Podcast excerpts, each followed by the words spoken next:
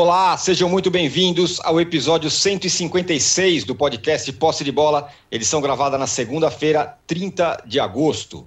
Eu sou Eduardo Tironi, já estou conectado com os meus amigos Arnaldo Ribeiro, Juca Kifuri e Mauro César Pereira. De patinho feio do campeonato, o Corinthians virou candidato ao G4, se reforçou e no fim de semana venceu o Grêmio em Porto Alegre. Já é o sexto colocado do brasileiro e ainda aguarda pela chegada do William, ele mesmo, voltando para o Corinthians. O São Paulo também se reforçou e trouxe o volante uruguaio Gabriel Neves, do Nacional, um sonho antigo do clube. E ainda sonha e poderá ter, tem grande chance de ter fechar com outro desejo antigo, o Caleri. Em campo, o time teve, teve sua sequência de vitórias interrompida, com um gol sofrido no finalzinho do jogo contra o Juventude, 1 a 1, com mais uma falha defensiva. São Paulo e Corinthians estão juntos na disputa pelo G6. Seus reforços e suas chances serão o tema do primeiro bloco. E o Flamengo fez mais uma vítima, o Santos, humilhado em plena Vila Belmiro, 4 a 0. O Palmeiras também venceu, venceu o Atlético Paranaense e o líder Galo lutou e empatou com o Bragantino em Bragança, com gol do estreante Diego Costa, um golaço, aliás. A luta pela liderança será tema do segundo bloco. E no terceiro bloco vamos falar do Botafogo, que entrou no G4 da Série B após grande vitória sobre o líder Curitiba em Curitiba. Vamos também falar da demissão do Guto Ferreira do Ceará. Ele era o técnico com mais tempo no comando de um time na Série A do futebol brasileiro. E vamos falar também, lamentavelmente, do caso de racismo envolvendo o Celcinho do Londrina, que teria sido ofendido por dirigentes do Brusque. Um recado importante: você que assiste a gravação do podcast pelo YouTube, não deixe de se inscrever no canal do All Sport e você que escuta o podcast na sua plataforma predileta, não deixe de seguir o Posse de Bola. Bom dia, boa tarde, boa noite a todos. O Juca, o Corinthians já pode olhar olho no olho contra para os adversários que estão na parte de cima da tabela, não? Bom dia, boa tarde, boa noite. É claro que pode. O Corinthians acaba de montar um belo time. Um belo time, sem dúvida nenhuma. Quatro reforços de primeiríssimo nível. O Corinthians tem, estava fazendo essa conta ontem, de barato, oito jogadores no time titular de nível de seleção brasileira. Então pode pensar em brigar ali pelo quarto lugar? Pode, pode, quem sabe pelo terceiro? Pode, pode sim. Agora, de novo, e para não ser repetitivo, apenas temos que ver aonde vai parar a gestão temerária que o Corinthians demonstra estar fazendo. Uh, eu vou ser delicado, não vou chamar de gestão fraudulenta, apesar do não recolhimento de fundo de garantia antes do período em que o governo permitiu que houvesse o atraso do pagamento de fundo de garantia, mas não pagar fundo de garantia é crime porque é apropriação indébita. É dinheiro que tem que ser posto na conta do trabalhador e que o Corinthians não pôs. Né? Ah, o Corinthians está fazendo uma aposta. O Corinthians está fazendo uma aposta, um investimento para chegar a uma classificação uh, meritória no Campeonato Brasileiro, ir para a Libertadores, ser premiado no Campeonato Brasileiro com bom dinheiro, ser premiado por cotas da Libertadores, tudo bem, é uma aposta.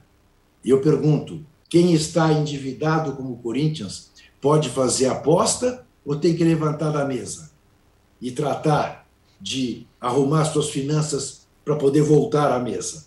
Me parece óbvio que tem que fazer isto.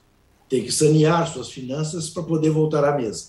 E o Corinthians não está saneando as suas finanças digam o que quiserem dizer desta maneira pouco transparente, como é habitual no futebol brasileiro. Os caras vão, falam uma porção de coisa, né? O torcedor fanático, evidentemente, fica feliz, porque, sem dúvida, se perguntar, está curioso por ver esse time do Corinthians em regime? Claro que estou. Imagine o William aberto numa ponta, Mosquito na outra, Jô fazendo gols, não meio de, meio de campo com Juliano, Renato Augusto, uh, Roger Guedes uh, para frente, uh, Gil na defesa, dois laterais experientes, o Cássio é um bom time para o padrão brasileiro. O Corinthians está montando um belo time. Um belo time envelhecido, mas qual será o futuro disso?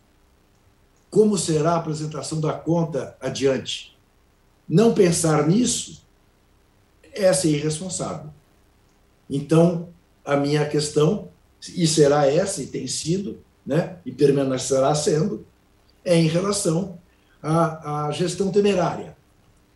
Ah, bom, e se der certo? Se der certo, deu certo.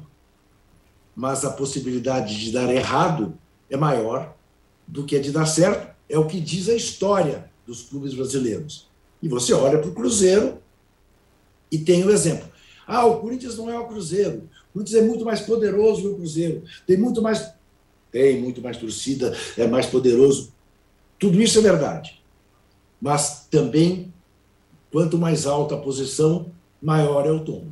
Né? Então, eu acho que seria irresponsável se não fizesse esse alerta. Vou repetir. Está curioso por ver esse time do Corinthians jogar? Estou muito curioso. Pode ir longe? Pode ir longe. Deve ir longe? Até deve, diante do panorama geral mas que é uma baita irresponsabilidade, disso eu não tenho dúvida. Bota na conta do Abreu, se ele não paga, nem eu. o Mauro, pode ir longe, é, não é bem respeitável, hein? Renato Augusto, William, Roger Guedes, é, virou outro time, né? Ah, sem dúvida que pode ir longe. É, eu acho que aí nós temos duas situações, pra, acho que até para reforçar o que disse o Juca, eu vejo da seguinte maneira. O que, que o que, que é mais certo? o clube ter problemas financeiros ainda mais graves no médio prazo ou o time ser campeão? Né? O time ser campeão vai depender do desempenho dos atletas eh, sob o comando do técnico e do crescimento do futebol do time, do enfrentamento com os adversários mais fortes, especialmente, é, enquanto as chances de dar errado do ponto de vista financeiro é muito maior, não só pela questão histórica, é uma questão matemática. Né? É uma questão matemática.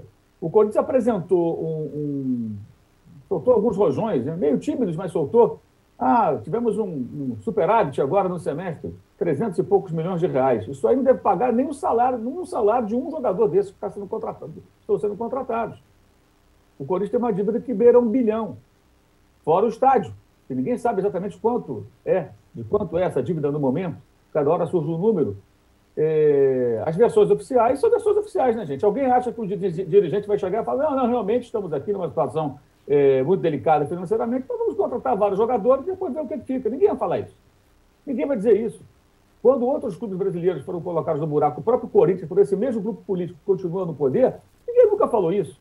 Então é evidente que o risco é muito maior de você ter dificuldades ainda maiores daqui a algum tempo, com toda a força que tem o Corinthians. E o que eu acho mais impressionante é que o Corinthians, pelo seu poderio de torcida, mercado de estar situado, e até pela postura da torcida do Corinthians historicamente, eu acho que é uma torcida capaz de ser, é, é, de, em volta de um projeto de recuperação, reestruturação do clube, eu acho que é uma torcida que colaboraria. Tá? Apesar disso tudo, ele joga fora essa oportunidade para continuar numa aventura louca que já começou lá atrás. É só você pegar os balanços e olhar que a dívida aumentou para quase um bilhão no último, na, última, gestão do ex-presidente que saiu. Né? E ganhou o quê nesse período? Título estadual. Foi o que ele ganhou. Mais nada. Só. Enquanto isso, seu grande rival, que passou por um período de recuperação, o Palmeiras se estruturou e ganhou o brasileiro, ganhou a Libertadores, ganhou a Copa do Brasil, ganhou o Campeonato Estadual também. Qual é o caminho? Qual é o melhor caminho? Na verdade, o Corinthians ele quer ser como alguns clubes que hoje estão mais fortes do que ele, sem passar pelo que esses clubes passaram. Eu falo de Palmeiras e Flamengo, cada um à sua maneira. O Palmeiras teve lá o Mercenato do Paulo Nobre, teve. Mas teve time ruim em 2014, quase foi rebaixado. Só depois começou a fazer investimentos. Né? E os torcedores, muitos ficam com raiva quando a gente fala isso, né? mas é, se eu falava isso do Flamengo quando contratou o Ronaldinho Gaúcho, falava isso sobre o Cruzeiro, quando o Cruzeiro era bicampeão da Copa do Brasil, depois de ganhar dois títulos brasileiros alguns anos antes. Tudo na mesma década. Quatro títulos de âmbito nacional, o Cruzeiro ganhou, ganhou na mesma década. E falava isso do Vasco lá atrás, e tantos outros. Botafogo, tempo do Sidor. Quantas vezes eu tive vários debates com colegas, ah, Botafogo tem condições de ter o Sidor? Não tinha condição, óbvio que não tinha condição, porque não era só o Cida. Você tinha o Cida e ao seu redor uma equipe de bons jogadores. Por isso o time fez uma boa campanha no Brasileiro, voltou à Libertadores. Então, é, esse é o caminho mais fácil para o dirigente. Ele pode conseguir resultado esportivo, e se, quando, ele, quando ele sai, como disse o Juca, o Abreu paga a conta aí, tudo bem, vê como é que fica. Só que a tendência é, é de você ter um descolamento de alguns rivais, rivais próximos, como o Palmeiras e outros do outro lado da Dutra, como o Flamengo, no médio e longo prazo, ficar mais longe ainda. A não ser que esses também saiam dos trilhos. Né? Ontem tinha torcedor do Palmeiras reclamando porque o Diego Costa foi contratado pelo Palmeiras. Eu imagino que o Palmeiras, em algum momento, deve ter chegado à conclusão de que não tinha condições de fazer esse investimento. E aí o torcedor cobra isso também. Por quê? Muito, muito em função do que o, o rival está fazendo. Então, o dirigente, quando ele quer colocar a casa em ordem, ele tem que realmente ter muita personalidade, muita coragem tá, para levar isso adiante e passar por essa turbulência. Né, como diz um amigo meu, tem muita gente que quer ser o Flamengo de 2019 sem ser o Flamengo de 2013. Esse é o Corinthians. Ele quer ser o Palmeiras, ele quer ser o Flamengo, ele quer ser o Atlético. O Atlético é outro caso, porque também é uma aventura absolutamente é, é, é, arriscada. E faz a mesma coisa. Agora, em campo, é claro que vai, que vai ter uma, uma melhoria, evidente, mas é mais uma vez um clube tendo um passo maior do que a própria perna no momento. E isso tem que ser sempre ressaltado, por uma questão de coerência, é, destacando que no Brasil existe um, pro, um projeto pronto lá de fair play financeiro, feito já há algum tempo, que a CBF não coloca em prática, e a gente vive nessa loucura. E os clubes vão colocando, sendo jogados para um buraco cada vez maior. Né? Mas sempre as pessoas esperando uma conta mirabolante, uma mágica. Né? O Mago Berlin vai aparecer, vai fazer plim, vai aparecer muito dinheiro lá, o cofre do tio Patins vai surgir no, no, no clube, e vai ficar tudo resolvido. Né? Vai ficar tudo certo, tudo resolvido, não vai ter nenhum problema. Agora, em campo, é evidente que a tendência é no, no o time crescer, é, é, até embora sejam jogadores, quatro jogadores, três de 30, mais de 30 anos, dois acho que fisicamente muito bem, caso do William, é o cara que jogava regularmente. Esse eu acho que é a melhor contratação para mim, de todos, dos quatro. Eu acho que é o jogador mais com mais currículo, acostumado a jogar numa liga que é a melhor do mundo e ser competitivo, né? É um cara capaz de organizar um time. Acho que o William é uma, é uma grande contratação. É, o Juliano é um jogador até um pouco mais novo, está bem, está jogando. O Renato Augusto tem uma história de lesões, mas é um cara muito profissional. Acho que quando ele entrar em forma, ele vai é, atender muito ao, ao Corinthians, não vai ficar mais saindo do banco, como tem acontecido. Né? E o Roger Guedes, é, é, se tiver um comportamento um pouco mais equilibrado e tal, com relação à sua conduta no dia a dia, é um atacante capaz de desequilibrar jogos. Então o Corinthians ganha, evidentemente, reforços de, de, de, de muito peso. É claro que o time vai jogar mais. É evidente que a torcida vai ter alegrias no curto prazo, mas o caminho é muito perigoso. Por quê? Porque o Corinthians já fez isso antes, especialmente em 2015, quando tinha um time que não podia pagar e ele teve que começar a ceder nas, em acordos com cada um dos atletas. E aí o presidente, que agora está lá de novo, né? o presidente da época está no outro cargo. Vocês vão se lembrar, no começo de 2016, as entrevistas com lamúrias do tipo: os chineses vêm aqui, nem falam com a gente, levam os nossos jogadores. Sim, porque as multas eram baixas, ainda mais para os times chineses turbinados na época e fazendo contratações. E o cara falava: eu quero o Ralph. Qual é a multa do Ralph? É tanto. Opa, eu pago isso aí, ó. Toma aqui, já estou pagando. Eu estou fazendo, não era Pix na época, né? Mas o cara já estava pagando. Né? Já pagava e tudo bem. E, e, e, acertava com o atleta. E assim foram embora vários jogadores do Corinthians para o futebol da China. E o Corinthians não podia fazer rigorosamente nada, arrecadou algum dinheiro, mas pouco em relação ao que teria arrecadado por jogadores valorizados, se não tivesse que ficar cedendo em renovações, é, multa mais baixa para o exterior, é, cedendo percentuais né, dos direitos federativos dos atletas. Então, tudo isso tem que ser analisado, né? porque se não for assim, né, você vende, a gente ajuda a vender para o torcedor uma, uma, uma falsa realidade, como se tudo tivesse maravilhoso e como se existissem é, é estratégias mirabolantes. Eu já vi torcedor me xingando na rede social, acho até engraçado, é, como eles se preocupam com a minha opinião, sabe? Eles me xingam, mas adoram me seguir e acompanhar a minha opinião. Então, aqui acompanhando muitos deles aqui no chat, certamente, eu não estou vendo que eu não olho, mas muitos devem estar agora escrevendo no chat. Esse cara é flamenguista, é isso, é aquilo, mas não me largam, né? E não vão largar, porque alguém tem que meter o dedo na ferida e tem que esfregar na cara do torcedor que não quer enxergar as obviedades. O Juca faz isso há tantos anos. Eu tento fazer, modestamente, algo um pouquinho parecido. E aí o que a gente tenta fazer é mostrar a realidade, é isso. Isso sempre aconteceu e não tem como mudar, gente, porque é matemático. A não ser que chegue o mecenas e bote dinheiro, mas aí você passa a depender do mecenas. Os clubes de futebol no Brasil precisam de um mínimo de responsabilidade. Eu acho um crime o que você faz com o Corinthians. O time que foi campeão de tudo que a torcida sempre sonhou em 2011, 2012, nesse período, com uma dívida de 111 milhões, gente. Hoje deve um estádio de sei lá de quanto, né? E quase um bilhão. Como pode isso? Lembrando que os rojões que soltaram, que teve um superávit, foram motivados por quê? Porque, o que, que justificou esse superávit? As receitas de televisão do ano passado para Corinthians, para Palmeiras, para Flamengo, para todo mundo. Elas só entraram em 2021. no primeiro semestre. Então, deu uma turbinada. Por quê? O campeonato invadiu o ano.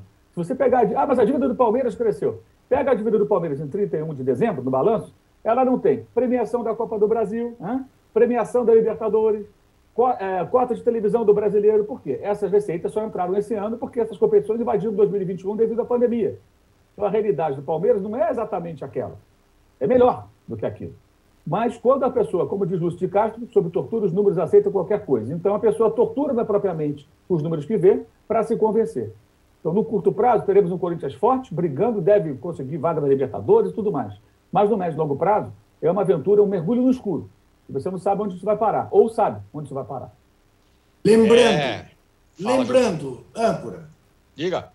O mesmo presidente, a mesma turma que trouxe o Corinthians à situação em que está, essa turma, este presidente, tiveram as suas contas reprovadas e não aconteceu nada com os responsáveis. As contas foram reprovadas e não aconteceu nada com os responsáveis. O, que dá a medida da irresponsabilidade que vigora no Corinthians. É, esse é o, é o modus operandi do futebol brasileiro, né? É Basta isso. dizer o que aconteceu com o Cruzeiro. As contas não isso. foram reprovadas como acabaram com o clube. Esses caras estão passeando por aí. Essa galera toda que fez aquilo com o Cruzeiro. O, o Arnaldo, é, agora, o Corinthians forte, ele muda um pouco o panorama que se imaginava ali sobre G4, G6, Libertadores e tudo mais. Então agora tem um Corinthians com William, Renato Augusto, Roger Guedes, Juliano, e um time que está já no G6. E o São Paulo que está aí contratando, contratou o uruguaio que estava sonhando, agora o Caleri vai chegar, só que tem que remar. Dá para comparar reforços e chances já? Bom, é, eu acho que passando um pouco para o campo, acho que a análise do Juque e do Mauro sobre as questões do Corinthians é, foram cirúrgicas e também se aplicam às questões do São Paulo, os seus limites, né? São reforços de um outro tipo, uh, talvez não tão caros, mas de qualquer forma um time que deve para o principal jogador é, mais de 10 milhões e continua contratando também tem alguma coisa a justificar aí, né? Não, não tá correto. Aliás, o Daniel Alves ganhou folga, foi para balada. No caso, é, eu acho que o São Paulo, enquanto não resolver a situação do Daniel Alves, não deve. Assim, só como se fosse simbólico. As pessoas não são diretamente ligadas, mas enquanto não resolver a situação do Daniel Alves, não deveria contratar ninguém. E, e o Daniel Alves não encontrou um time para jogar, vai ficar no São Paulo. Era a expectativa que ele é, talvez conseguisse Arnaldo, alguma trans. Oi? Daniel Alves não encontrou, o William não encontrou, então, e é isso. Davi Luiz não vai encontrar. É Ou isso seja, que nós estamos falando. Quando, alguns desses jogadores têm tido propostas, eventualmente, mas elas não são sedutoras. Isso. De repente, então, o time eu... pequeno procura um jogador desse, o time europeu, o cara não quer. É, aí, é isso. Aí eles vêm para o Brasil. Então, o próprio Daniel Alves, ele se posiciona como se ele estivesse assim numa situação privilegiada, como se o mundo quisesse. Me parece que já não é assim, não, né? Perfeito, exatamente. É, eu acho que essa, caso, esse movimento... Só, só, o, é. só, nesse caso, só o São Paulo topou pagar o salário europeu para o Daniel Alves. Né? Mas Sim. Vamos lá, continue, é, é. continue Arnaldo. É, então, mas eu acho assim, não é só. Então, você pode pegar até o recorte da chegada do Daniel Alves lá atrás, do Felipe Luiz, dos outros jogadores. Tem muito jogador brasileiro que foi enorme e que na Europa agora não se encaixa mais em principais times. E, de fato, de novo, eu acho que essa janela surpreende de novo. A gente pode analisar o comportamento do time X, do time Y, mas muito mais entradas do que saídas. Né? Pois é, de novo. Parece que a pandemia não, não apareceu, é, mas vai lá. Pois é. Então, assim, no campo, no campo, quase todos os times estão mais fortes no papel. Normalmente, nessa época, eles estavam mais fracos.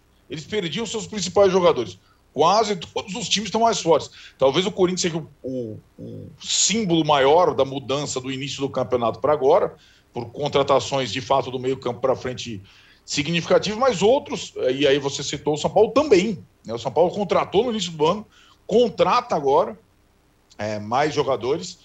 E, e talvez é, tenha ali, é, digamos, tirando os mesmos objetivos na temporada. O São Paulo ainda tem uma chance na Copa do Brasil, né? Na, na volta com Fortaleza. Mas os reforços, por exemplo, o Caleri e o, e, o, e o, Neves não podem jogar a Copa do Brasil.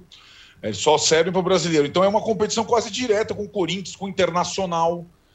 Clubes que largaram mal no campeonato, mas que agora tem, tem condições, pretensões, jogadores, investimentos para brigar por vaga na Libertadores.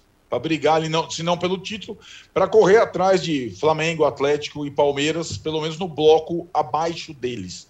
E aí o Corinthians tem uma vantagem, né, Tironi? Porque acho que mesmo com o time é, sem os reforços clamados, ele já tinha feito uma gordurinha de pontos, ele tem um sistema defensivo, é um time cauteloso, lembra outras versões do Corinthians, que é um time que faz 1 a 0 e se consegue segurar o resultado, e o São Paulo não. O São Paulo é um time é, que jogou mais, é, se desgastou mais, teve muitas ausências e que é um time que é, não consegue, por exemplo, manter o resultado como aconteceu de novo contra o Juventude em Caxias do Sul.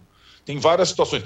O São Paulo tem a parada agora, a parada que foi tão bem utilizada pelo Crespo antes da reta final do Paulista, agora vira a esperança de uma recuperação física, tática e técnica do time para a parte final da temporada. É, acho que é, o São Paulo, é, antes de brigar por vaga no G6 com o Corinthians, tem a obrigação de tentar a vaga na Copa do Brasil no jogo de volta com o Fortaleza. E tem uma parada para pensar nesse jogo, para estudar esse jogo, para tentar é, é, neutralizar as principais virtudes do Fortaleza, que é um ótimo time e que não vai parar. Né? Aliás, vou voltando ao Daniel Alves, é por conta do Daniel Alves que o São Paulo tem a parada, pela convocação do Daniel Alves. Então, assim como o Atlético, Palmeiras, Flamengo e Internacional, eles não vão jogar nesse período. Ficaremos aqui com cinco jogos dos dez jogos do brasileiro os principais eh, não jogarão, os, os ponteiros da tabela, enquanto a gente tinha as eliminatórias ali comendo solto com a lista B, etc e tal, do Brasil. É aquela coisa. É, e, e, acho que a gente vai ter um segundo turno de brasileiro com o Corinthians, com o São Paulo reforçado, com o Flamengo reforçado, com o Palmeiras reforçado, com o Atlético reforçado. Diego Costa estreou ontem fazendo gol um nível que a gente não imaginava, cara, no início do ano da pandemia, sério. É, é um segundo turno que promete pra cacete no campo, por conta de todas essas movimentações. É, é um mercado maluco e até as circunstâncias. É, é claro que ninguém desses jogadores que já brilharam na Europa, em outros lugares, aceitaria vir para o Brasil para ganhar pouco. Então eles estão ganhando bem. É, e mas de qualquer forma a janela a janela surpreende e sim na comparação com os reforços eu acho que o Corinthians tem é, mais a crescer do que o São Paulo mas aí o Mauro tocou um pouco o Juca também tem uma questão do São Paulo o perfil de jogador que o São Paulo está contratando aí você esquece o Daniel Alves contratando nessa temporada é um perfil de jogadores mais novos mais jovens com um projeto mais a médio e longo prazo. Né? E, e, o Corinthians parece ter um, é uma, é uma cartada para uma temporada. Praticamente é uma cartada para uma temporada. É um baita time para uma temporada. Ô Juca, você gostou do jogo contra o Grêmio? Não. Ou disse, ou disse mais sobre o Grêmio do que sobre o Corinthians? Sim. É, de novo, o Grêmio jogou melhor no primeiro tempo, não conseguiu fazer gol. Em 10 minutos, o Juan, com R, perdeu um gol feito um gol vazio de cabeça. Em seguida, o Borja, também com R, perdeu outro gol. Um gol vazio. O Grêmio não conseguiu fazer gol, o Corinthians se defendeu, se defendeu. O Corinthians estava muito satisfeito com o 0 a 0 muito, jogando para trás. Aliás, o Luan agora tem um novo apelido, o Luan Caranguejo, porque ele pega a bola, joga para trás, pega a bola, joga para trás. Foi só ele sair. Ele, ele podia jogar em alguns times então, aí que to, toca a bola para trás. Isso. Pôs a bola na cabeça do, do Jô e, e, e, É Jô, não é Rô. É, e fez o gol. Ah, é, Rô. É, o Rô. O Corinthians é. ganhou. É, não posso dizer que foi injusto. O, o Michael enlouqueceu, porque reclama de uma falta evidente que foi feita é, é, e que originou o gol do Corinthians, dá a medida do, do, do desespero gremista mas fala muito do Grêmio. Muito, muito. O Corinthians fez um jogo para sair de Porto Alegre 0 a 0 é Um jogo de segurança, é um jogo tímido, é um jogo chatíssimo, monótono, só corintiano e gremista aguentam ver.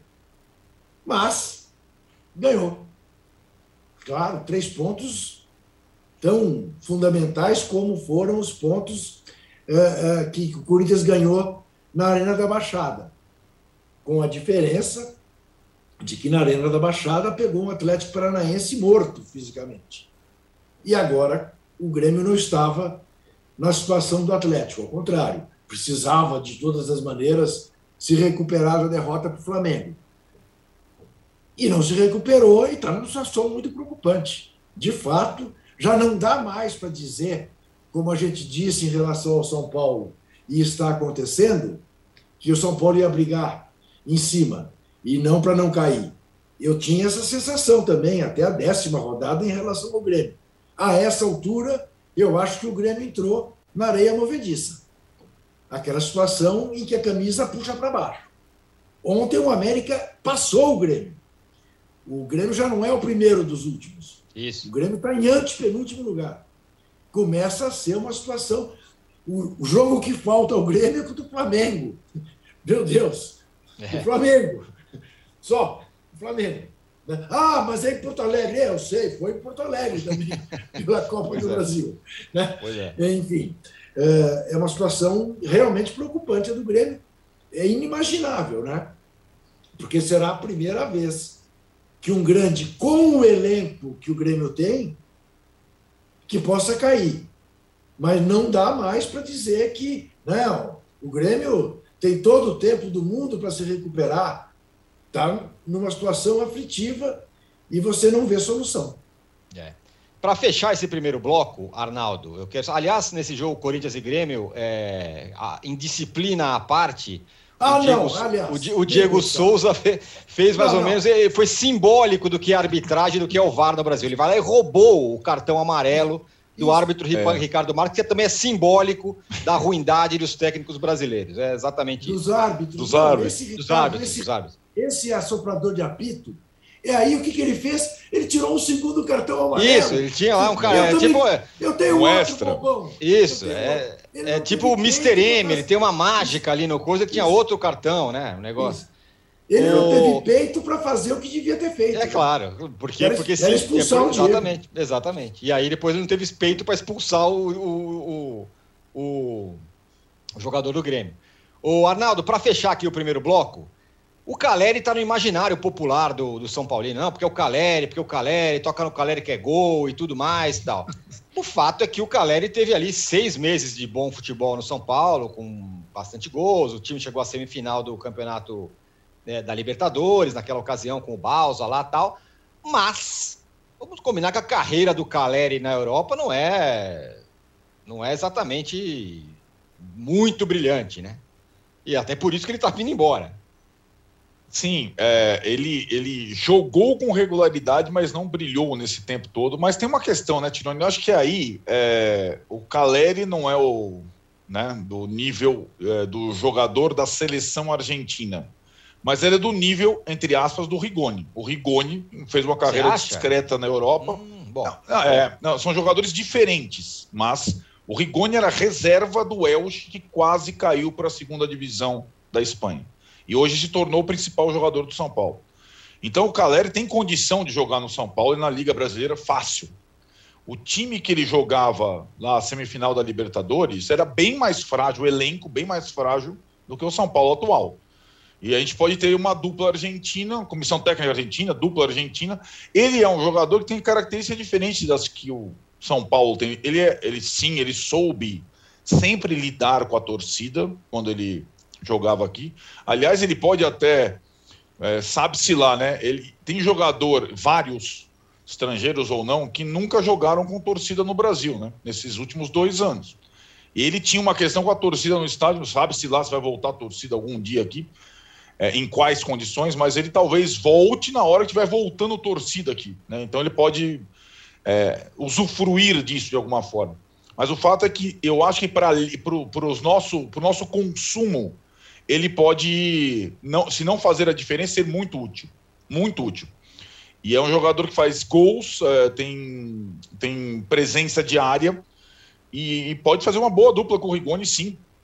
É, e acho que ele é muito mais goleador do que todos que estão lá no São Paulo. O São Paulo é, tinha o Pablo, que tem esses altos e baixos todos. Tentou o Vitor Bueno com o Crespo para uma, alguma alternativa. O Éder, que veio com uma esperança, é, não consegue entrar em forma tem dificuldade. Hoje, ontem o São Paulo contra o Juventude estreou o Juan, que é um menino da base muito promissor, mas nenhum dele tá no, nenhum desses caras tem a idade que é, o Caleri tem do auge da, da carreira técnica e física. Então o Caleri pode ajudar muito. E num ataque com a volta do Luciano, enfim recuperado de lesão, com o Rigoni, que faz uma boa temporada no São Paulo, também o São Paulo eleva um nível muito do, do time do meio campo para frente. É, sem dúvida. Ele, ele, pode não ser o, o, o Batistuta, mas para o consumo interno ele é, serve bem, viu, Tirone? Serve bem, pode ficar tranquilo. Muito bem. Fechamos aqui o primeiro bloco do episódio 156 do podcast Posse de Bola. No segundo bloco, a gente volta para falar do Flamengo. Enquanto tiver o intervalo, se o Flamengo estivesse jogando, já estaria feito uns cinco gols em alguém. É, Não é empolgado. O do Galo, fez um bom jogo contra o, o, o, Bragantino e do Palmeiras. Ali, miudinho, ganhou mais uma, diminuiu a distância para o líder. É, é falar sobre a briga pela ponta da tabela. Já voltamos. Você já conferiu a programação do canal UOL? É ao vivo, né? O melhor do nosso conteúdo ao vivaço para você, 8 horas por dia. No UOL Play, no YouTube, no Facebook, no Twitter. Vem com a gente! Depois de mostrar como o PCC se tornou a maior facção criminosa do Brasil, a série Primeiro Cartel da Capital chega à segunda temporada. Agora, o foco são as disputas pelo comando do tráfico internacional. Os novos episódios estão no Wallplay e no YouTube de Move.doc. 21 dias são suficientes para mudar um hábito? Segundo a teoria, é o tempo que o cérebro precisa para interpretar um novo hábito com um padrão estabelecido e torná-lo automático. A cada episódio, nós vamos conhecer um participante que tem uma grande missão a ser cumprida ao longo de 21 dias. E é claro que eu vou ficar de olho em tudo que rola. Assista Desafio Aceito com Thelma Cis no YouTube de Universa. Estamos de volta para o segundo bloco do episódio 156 do podcast Posse de Bola. Arnaldo, é você mesmo, hein? Porque você Diga. tinha falado que o, que o Galo era o, um dos principais candidatos ao título. Ontem pressionou, lutou, se matou em campo até chegar no empate contra o Bragantino, que estava fechadinho ali na defesa. Impressiona bastante a entrega do time, né? Como o time não desiste, vai, corre que nem louco tal. E teve ainda um golaço na estreia do Diego Costa, né? E ficou bravo com razão pelos poucos minutos de acréscimo. Pois queria é. Mais, queria, queria mais, queria mais, é verdade. É, eu acho que o, o começando pelo Diego Costa, a gente vai, vai poder observar se, se a gente estava falando que o Caleri é que poderia fazer diferença, o Diego Costa, então, em termos de conclusão. Então, numa primeira oportunidade, ele, ele também brigou, deu bicicleta na cabeça de defensor, aquela coisa é, que a gente está já acostumado e meteu um golaço de primeira. O VAR Brasil vai deitar e rolar com o Diego Costa, hein? Pois é, é, e acho que esse é um reforço que muda nível de time, né? É, ele ah, se vai ser sempre assim. O, o Hulk ontem não jogou bem, né? Curioso. É, nem como centroavante e nem como é, companheiro do Diego Costa pela direita. E acho que essa convocação do Hulk é, para o torcedor do Galo é uma má notícia, na minha opinião. É, péssima notícia. Porque o Hulk precisaria descansar também, um pouco, né? É, porque vem jogando sempre. O Atlético é o único time de todos do Brasil hoje que joga todas as competições, todas as partidas com seus jogadores titulares. E isso inclui o Hulk mais 10. Né? Tá jogando as três competições com seus jogadores titulares. E essa entrega toda física tal tem os seus. Tem, além das contusões, uma questão ali de, de desgaste evidente nos últimos jogos do Atlético. Então o Atlético jogou contra o Fluminense duas vezes e agora contra o Bragantino, tudo fora de casa, né? tudo fora de Minas. E, e, e, acho que o desgaste ali fica evidente. A convocação do Hulk, para mim, é uma péssima notícia para o torcedor do Atlético. É, é Tirone, eu acho que essa a parada pode dar para o Cuca, mesmo sem o Hulk e com outras baixas para as outras seleções, um tempo para ajustar algumas coisas para a parte final do campeonato. O Atlético, diferentemente do Flamengo, ele não adiantou as suas. É, eliminatórias, né? ele não resolveu. Ele ganhou do Fluminense, mas não é uma vantagem já definitiva. Ele começa a ter a perseguição mais próxima no brasileiro. E aí, na volta, o jogo da volta do Atlético, é, e aliás, a primeira rodada tá, não está tão longe, é no dia on, nos dias 11 e 12 de setembro. 12, guarda essa data, 12 de setembro. 12 de setembro tem Palmeiras e Flamengo, Fortaleza e Atlético. É, a primeira rodada do retorno. É, é, é, antes dos jogos de volta da Copa do Brasil. É uma primeira rodada muito importante para o campeonato, para o desenho do campeonato. E o Atlético também vai. Eu falei que o São Paulo vai a Fortaleza, o Atlético também vai a Fortaleza, só que pelo brasileiro, pouco antes da rodada da Copa do Brasil. E acho que é uma partida super importante para o Atlético em termos dessa perseguição que ele passa a sofrer.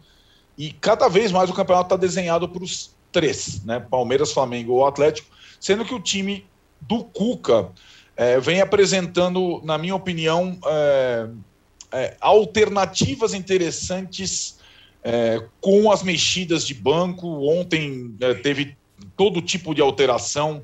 Jogador, alguns jogadores versáteis, como o Zarate e o Tietchan, fazem diversas funções no campo. E mesmo com os desfalques, o time mantém um padrão. É, não, foi o, não foi a vitória esperada, mas jogar contra o Bragantino em Bragança é sempre um, um, um jogo complicado. E de todas as partidas que eu vi o Bragantino fazer, foi aquela que ele mais se resguardou. Ele não arriscou nada. Ele fez o primeiro gol e se fechou o tempo todo, o tempo todo esperando um contra-ataque. O Atlético martelou, martelou, martelou, martelou, empatou e queria mais, como disse o Juca. É, é, sem dúvida, o melhor time do Atlético dos últimos tempos e é um time que vai brigar por tudo. Tem jogador para isso. Ô Juca, Nacho, Hulk, Diego Costa. É uma heresia dizer que esse ataque olha olho no olho para Rascaeta, Bruno Henrique, Gabigol, que é o ataque espetacular do Brasil no momento? Não, eu acho que não é uma heresia, é ainda talvez um pouco precipitado, porque não tem o entrosamento, e nem poderia ter, que tem o ataque do Flamengo. Mas, sem dúvida nenhuma, é impressionante.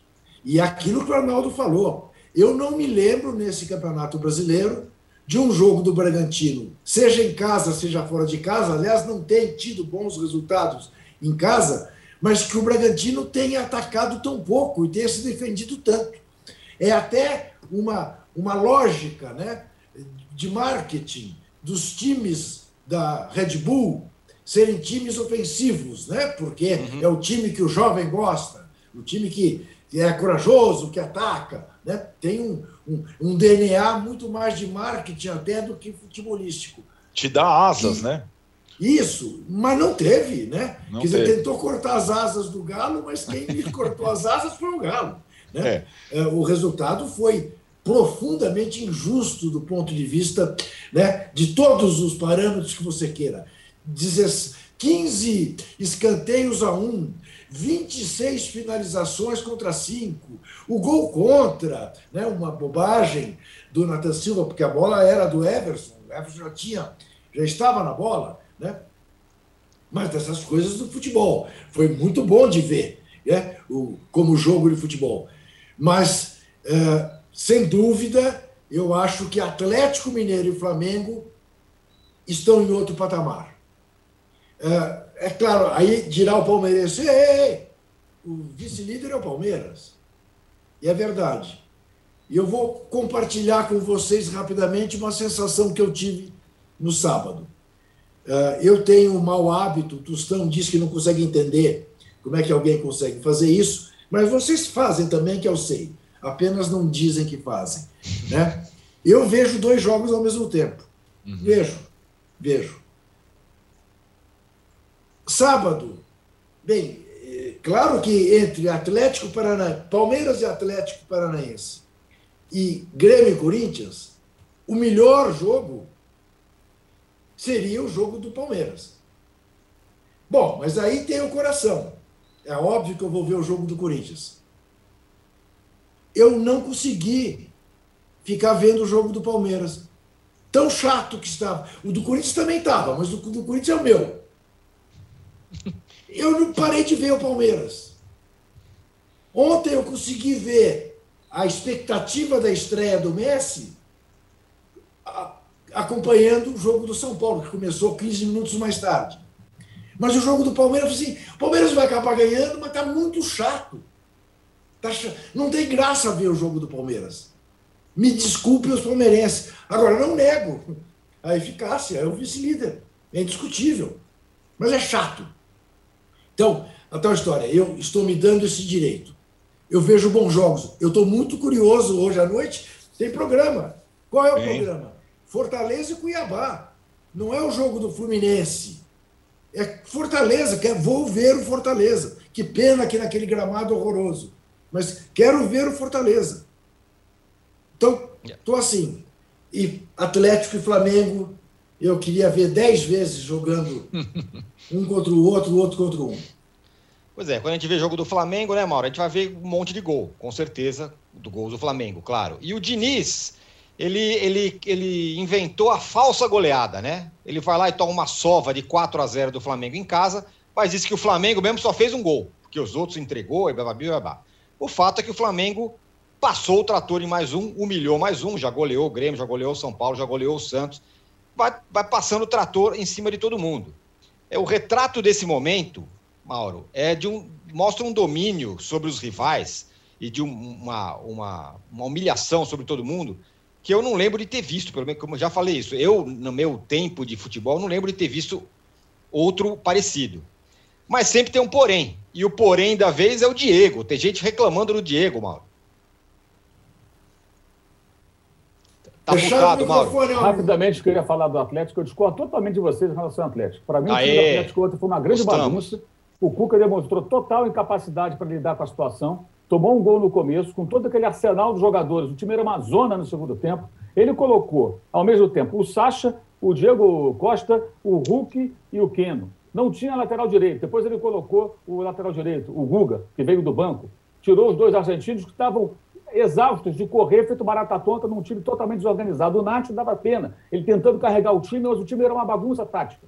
O Zarate jogando de volante. O Zarate é um cara que participa muito sem a bola.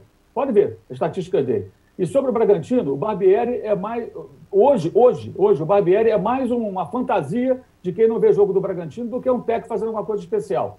De novo, ele fez como fez contra o Flamengo do Maracanã, aquele Flamengo todo desfalcado, que acabou ganhando o jogo no final com. Tava, ele botou o Natan naquele jogo para segurar, três zagueiros segurar o empate, e ontem colocou para segurar a vitória. E tomou o gol. Na ocasião contra o Flamengo, ainda fez o gol. O Flamengo perde uma chance, tem um contra-ataque e ganha o jogo. Mas ele tem a mesma postura, até posse de bola. 33% ontem, 32% do Maracanã naquele jogo contra o Flamengo desfalcado. Ontem foi o Atlético inteiro, reforçado pelo Diego Costa.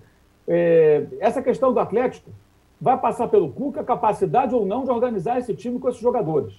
Tá? E na comparação com o trio do Flamengo, é bom lembrar, antes de Jesus, não podia jogar Rascaeta com o Bruno Henrique, lembra? E muita gente comprava essa versão do técnico de então.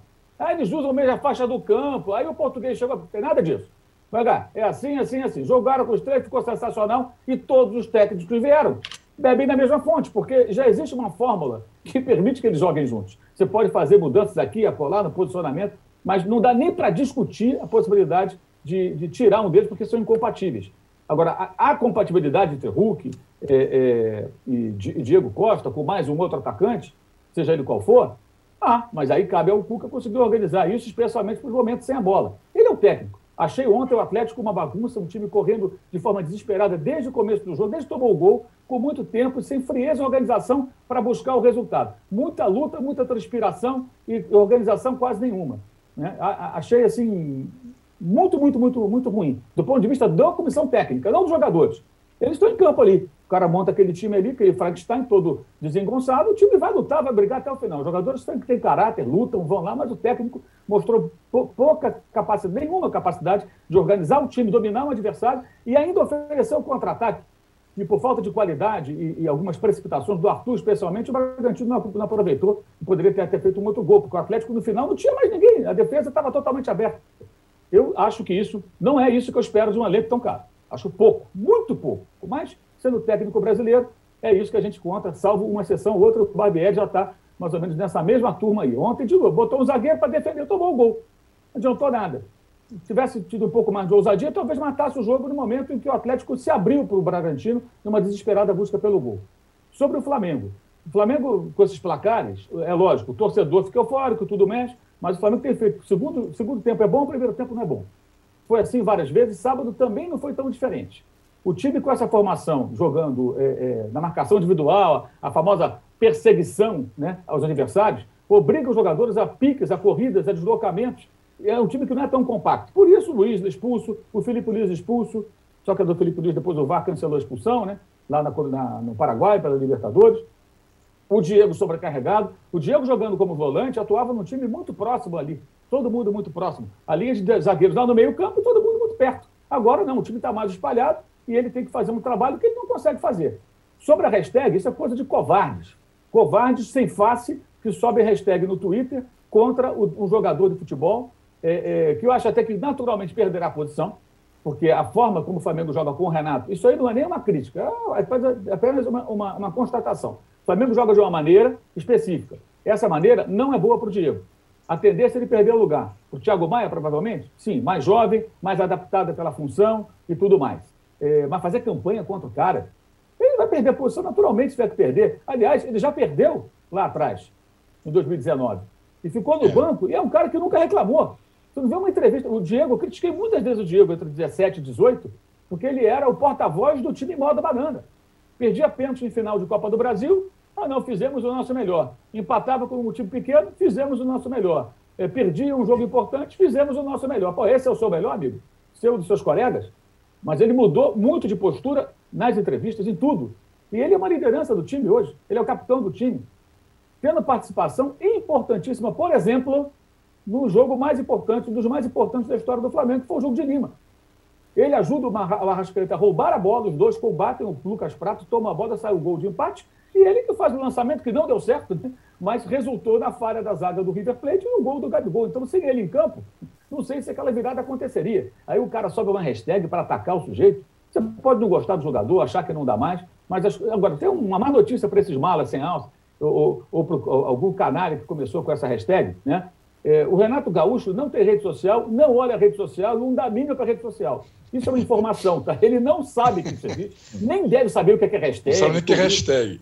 Nem está aí, e faz ele muito bem nesse momento, não saber, porque é menos encheção de saco para ele. Então, se a mensagem é para o Renato, o Renato não acompanha, gente. Pode esquecer. E vou dizer mais, o assessor dele não vai passar isso para ele, é outra informação. Por quê? Porque isso é uma canalice né? Ele não vai passar isso para ele, porque nem faz sentido o cara fazer uma hashtag fora Diego, o jogo rolando e nego lá, sentando o dedo no, no, na hashtag no, na rede social. Né? Como o Twitter é uma, é uma rede social muito tóxica, que permite tudo, né? uma vacalhação, o cara faz uma ameaça física a você, diz que vai te pegar na rua, o Twitter fala que ele não feriu as regras.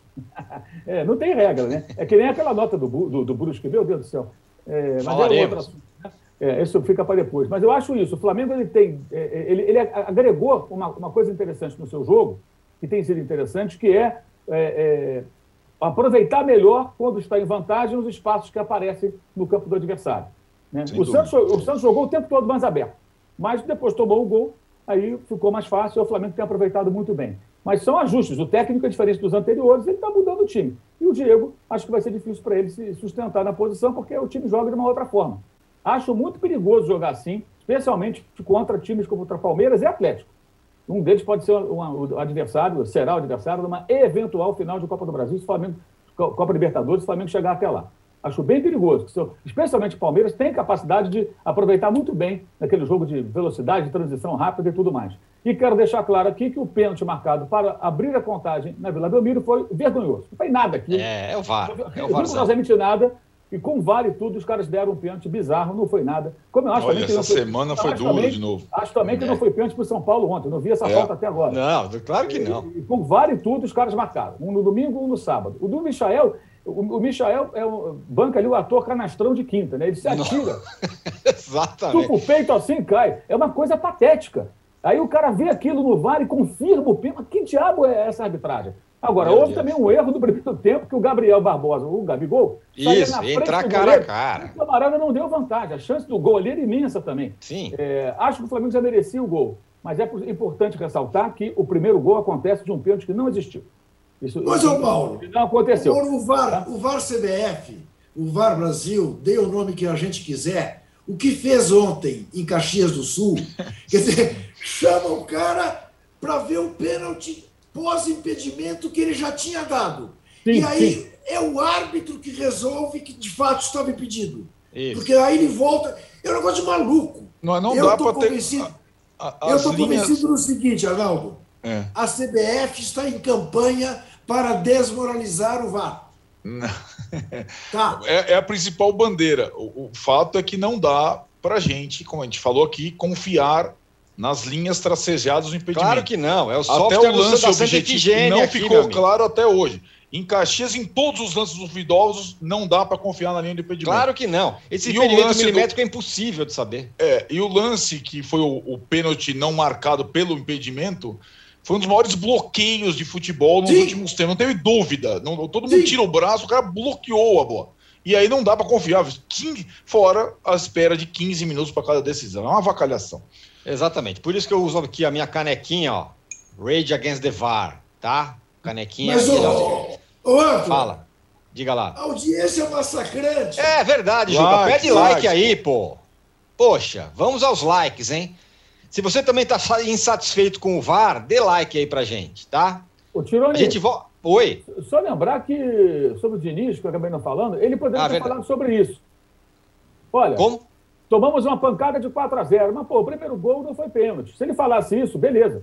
Uhum. Né? Se está 0 a 0 vai que meu time consegue, né? consegue competir. É verdade, é verdade. Gol, e a vaca foi pro breve. Tinha um argumento ali pronto. Né? É. ele falar isso. É, mas ele teve uma no São Paulo que ele falou que ganhou o segundo tempo. Ganhou o segundo tempo. LDU. Pois é. é ganhou o segundo tempo. Isso, 3x1. 3x1, ganhamos o segundo tempo. Assim, alguém tem que falar. Assim, nós estamos falando aqui, mas alguém próximo da falar, Fernando, não fala é isso. Coisas, pelo amor Exatamente. de Deus. é um absurdo, é, é uma máquina de, de, de virar meme aí na, na, no isso. Twitter, essas coisas aí. É. Exatamente. Muito bem, senhores, fechamos aqui o segundo bloco. A gente volta em um minuto para falar, olha só, do Botafogo, ganhou do Coritiba em Curitiba. E também do odioso, nojento, asqueroso, mais um caso de racismo. Já voltamos. E da nota do Você já conferiu a programação do canal UOL? É ao vivo, né? O melhor do nosso conteúdo ao vivaço para você, 8 horas por dia, no UOL Play, no YouTube, no Facebook, no Twitter. Vem com a gente. Ideias, uma série de entrevistas em vídeo do UOL. Com grandes nomes, experiências, incômodos, propostas e soluções. Assista ao Ideias no YouTube do UOL você chamar alguém de João de Deus, ele era tratado como Deus dali Essa demanda humana por respostas, por alguém que cure, que tenha parte direta com Deus. As pessoas tratavam ele como se ele fosse Deus. Ele João de Deus, o novo Chico Xavier, todo poderoso, mesmo fui. Se sentir no lugar de poder significa estar num lugar onde você pode tudo com o outro. Talvez em algum momento ele tenha passado a acreditar ele mesmo também que ele fosse Deus. Assista ao documentário sobre João de Deus no YouTube de Movidoc. Estamos de volta para o terceiro bloco do episódio 156 do podcast Posse de Bola. O, ó, o Juca tá pedindo likes ali, que faz muito Não, bem. Você viu que é... mil likes em um minuto. É isso, Aí, é a força aqui, a força do posse de bola. O Mauro, Botafogo, que eu como quem não quer nada, tá ali em quarto lugar. Foi uma grande vitória, daquelas vitórias que você fala, pô, isso aqui é o Botafogo, né? É, o Anderson está conseguindo, né? É, depois de rodar 500 clubes em dois anos, ele parece que se encontrou no Botafogo. É verdade. O Botafogo, é, tá aí, ó. O Botafogo está numa situação financeira muito difícil, trabalha com jogadores modestos, está na Série B, organizando o time da maneira que é possível, com o técnico que ele tem condições de ter e lutando aí bravamente. O próprio Curitiba está numa situação parecida.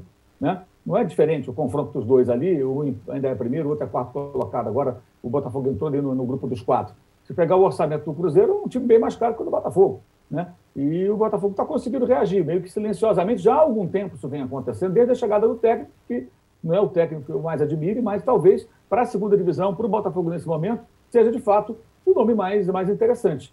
É, e para o Botafogo é fundamental. O Botafogo tem que subir de qualquer maneira, porque uhum. mais um ano sem a receita de Série A, é, a coisa vai ficar mais complicada ainda. Aliás, eu vou entrevistar o CEO do Botafogo para o Dividida, que em breve estará é, é, é, à disposição dos alvinegros. Qual o nome dele? O, eu entrevistei o Zanardo semana passada, que é o, é o CEO do Internacional, vai quinta-feira agora, né? O Inter também está tirando o pé né, com relação a isso, né? É, e vou entrevistar agora o CEO do Botafogo hoje. Agora você me sacaneou, porque eu esqueci o nome do senhor do Botafogo. Olha aqui. Não, tudo bem. o âncora pegando no, no contrapé. Eu sou. Eu caio nessas toda hora também. É Não, o. Jorge Braga. Isso, Jorge Braga. Jorge Braga. A gente vai conversar daqui a pouco. E eu falei com o Giovanni Zanardo na sexta-feira. O Zanardo vai nessa quinta-feira agora. E é interessante que os dois têm um discurso bem parecido, entendeu? em diferentes momentos dos clubes, bem parecido pelo que eu já conversei com um e pelo que já li sobre o que o Jorge Braga tem dito eh, sobre o Botafogo. Uma das frases dele importantes, assim que ele assumiu o cargo, foi: o Bota- que é óbvio, mas é importante quando o cara fala isso, né? Se o Botafogo fosse uma empresa, tinha falido. Ponto. Vamos começar agora a tentar resolver o problema. Tomara que Perfeito. consiga. O Botafogo precisa voltar para a Série A rápido. Muito bem. O Arnaldo, caiu o Guto Ferreira, que era o técnico é. mais longevo na Série A. Gordiola. Gordiola. É, o nosso Gordiola. Caiu. E eu, sei lá, olhando o que eu olho do, do Ceará, oitavo lugar no Campeonato Brasileiro. Cara, é uma baita campanha, gente. Foi campeão outro dia aí da Copa do Nordeste. O que aconteceu? Perdeu o grupo? Qual que é- como, como o cara cai? Não, é, assim, estava desde março, era o técnico, como você disse, mais, é, digamos, Longevo. longevo da Série A do Brasileirão.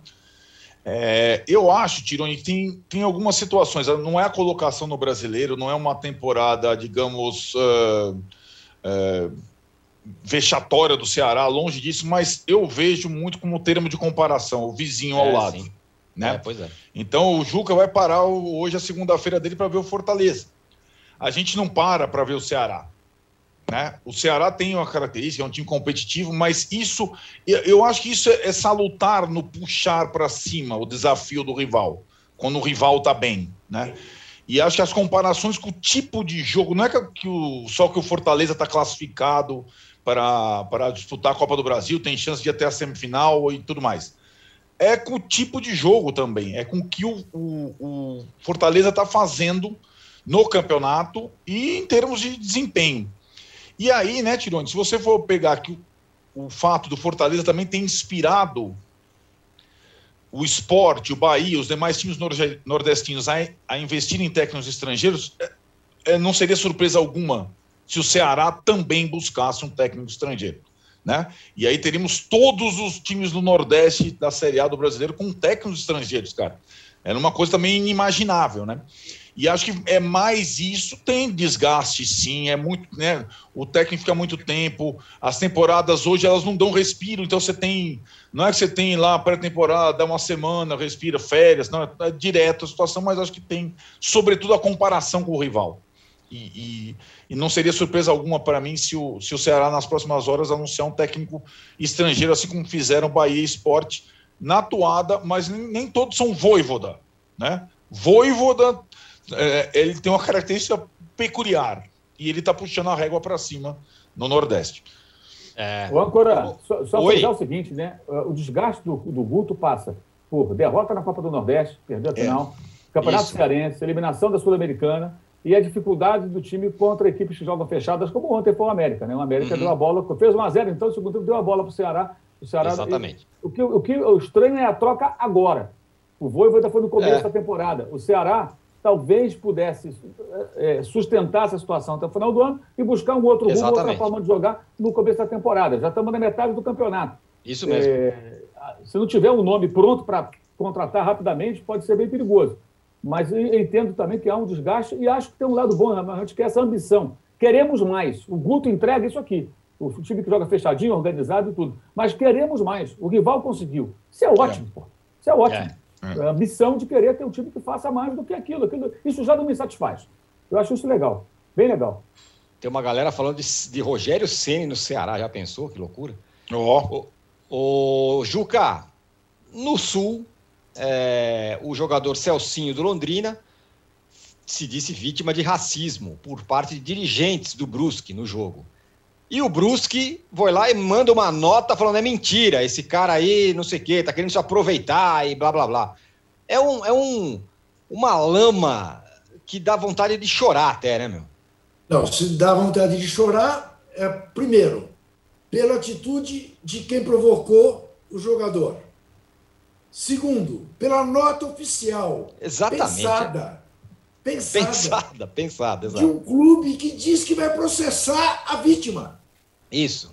vai processar a vítima por denúncia falsa. Em última análise, diz que o, que o rapaz está de mimimi. É um absurdo. Isto é sinal dos tempos. Olhe o resultado do segundo turno em Brusque.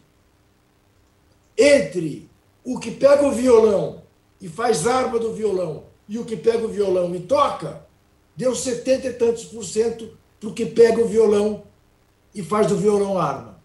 Isso diz muito do Brusque Futebol Clube, ou seja lá que nome tiver o Brusque, que essa altura não me importa. Eu não sei se eu, estou mal informado, mas eu não vi nenhuma manifestação de CBF de ninguém sobre esse assunto, o que deixa a coisa ainda, ainda pior. É, de alguma entidade do futebol falando sobre isso, se vai ter punição, se não vai ter. Sei que o negócio é muito sério para ser tratado dessa maneira, negócio ridículo. Bom, você que assiste o programa aqui ao vivo, nós fechamos o episódio 156 do podcast Posse de Bola, mas ainda tem um rabicho aqui é, nas redes sociais. Aí continuamos no YouTube. Você que está assistindo ao vivo ao Posse de Bola, a G, você fica agora com o UOL Entrevista, que vai entrevistar o ex-deputado federal Jean Willis. Ah, o papo será conduzido pela jornalista Fabiola Cidral. E o Posse de Bola, como eu falei, segue mais um rabichinho aqui no YouTube, certo? É... Mauro, e esse negócio do racismo, hein? Pois é, essa nota é, é um negócio abjeto, né? Mas é, Assim, é interessante que o, o jogador, o Salsiga, ele está ele, ele, ele tá enfrentando uma situação que certamente outros não enfrentam, né? Será que é. só ele é alvo desse tipo de, de, manifestação racista? Não acredito. Certamente outros jogadores também são ofendidos dessa forma, mas talvez com medo de alguma coisa prefiram o silêncio. E ele está colocando a boca no trombone e faz ele muito bem. Ele, alguém precisa se manifestar. E, e, não tem desculpa. Se ele foi de fato ofendido, é, não tem torcida no estádio, gente. Porque, assim, já virou uma coisa é. normal, em todos os clubes praticamente. Talvez um ou outro cumpra direitinho. No sábado, tinha gente lá gritando pro Gabigol, respeite a sua casa. Bem, ele respeitou, meteu três gols. É, o trabalho pois dele é. é esse, né? Quer dizer, o cara é provocado todo jogo. É, aí o outro cidadão está lá, alguém está lá xingando. Quem é esse cara? É dirigente, é convidado, está passando na calçada, mandaram entrar. Não importa, o clube tem que ser responsabilizado. Porque uma coisa é, eu até penso o seguinte, quando há uma, uma manifestação racista de um torcedor que comprou ingresso, se você não, meu, meu ponto de vista, se você não conseguir provar que o clube foi conivente ou omisso, eu acho que não é justo o clube pagar a conta, porque o clube não tem culpa. Se o sujeito compra o ingresso, entra no estádio, ele é um racista. Esse cara tem que ser punido, o indivíduo, não o clube. Agora, se o clube patrocina isso, incentiva, fecha os olhos, não está nem aí, aí pune-se o clube também. Por omissão, por compactuar com essa cretinice e tudo mais. Nesse caso específico, não é possível comprar ingressos. Então, o clube, na minha visão, ele deveria ser responsabilizado pelas atitudes de qualquer um que esteja no estádio. Porque se Isso está ali é porque o clube colocou. Então, na pandemia, sem ingresso vendido, não tem desculpa. Aquele episódio do Aranha, lá no, no, no, no, estádio do, do, Grêmio, na Arena do Grêmio, eu até estava desse jogo, na transmissão desse jogo, eu, eu, fiquei depois pensando, o que, que o presidente do Grêmio pode fazer se seis ou sete ou dez imbecis compram o ingresso e ofendem de maneira racista o goleiro do Santos? É, é, eu, eu, se fosse presidente, não poderia fazer nada. Agora, se eu sei que os caras agem assim, de forma é, é sistemática, repetidas vezes, e eu não faço nada, aí eu tenho que ser punido como presidente do clube, porque eu fechei os olhos. Ou eu, de alguma forma, até estimulei esse tipo de coisa com a minha omissão. Mas nesse caso, não. O que, que o cara está fazendo lá, seja lá quem for? Né? Mas fica também o dito pelo não dito, né? O rapaz fala que aconteceu, o outro vai dizer que não aconteceu, e a CBF dificilmente vai se envolver, né? Porque a CBF ela está preocupada com as suas seleções, com as suas outras coisas aí, com os jogadores de fora que não pode ser. Ela não se preocupa com o futebol brasileiro e muito menos com essas questões, pelo menos no Mauro, ô Mauro, ninguém inventa ter sido ofendido da maneira como ele diz que foi. Não, não, ninguém, ninguém se faz de vítima a esse ponto. Ninguém cria a, a essa nota situação. Tenta criar, a nota tenta criar essa, essa, essa narrativa. Isso. Né? Isso, de tão, de tão humilhante, de tão doído que deve ser você ser vítima de uma atitude como essa. E eu quero fazer uma correção. Né? E não me digam que não tem uma coisa a ver com a outra, porque tem. O homem do violão arma teve 86% dos votos no segundo turno, contra 13% do outro que toca violão, que pega o violão e toca. E há quem diga que é uma escolha difícil que foi uma escolha difícil. É, ah. rapaz. Difícil está sendo agora. Senhores, Isso. fechamos então agora oficialmente o podcast Posse de Bola, episódio 156. A gente volta na sexta-feira, é, nesse bate-horário das nove da manhã. Obrigado, Juca. Obrigado, Mauro. Obrigado, Arnaldo. Obrigado, Fernando, nosso homem no backstage. Obrigado, Paulo, Rubens. Até sexta. Tchau. Você pode ouvir este e outros podcasts do UOL em uol.com.br barra podcasts. Posse de Bola tem pauta e edição de Arnaldo Ribeiro e Eduardo Tironi, produção de Rubens Lisboa, edição de áudio de João Pedro Pinheiro e coordenação de Juliana Carpanês.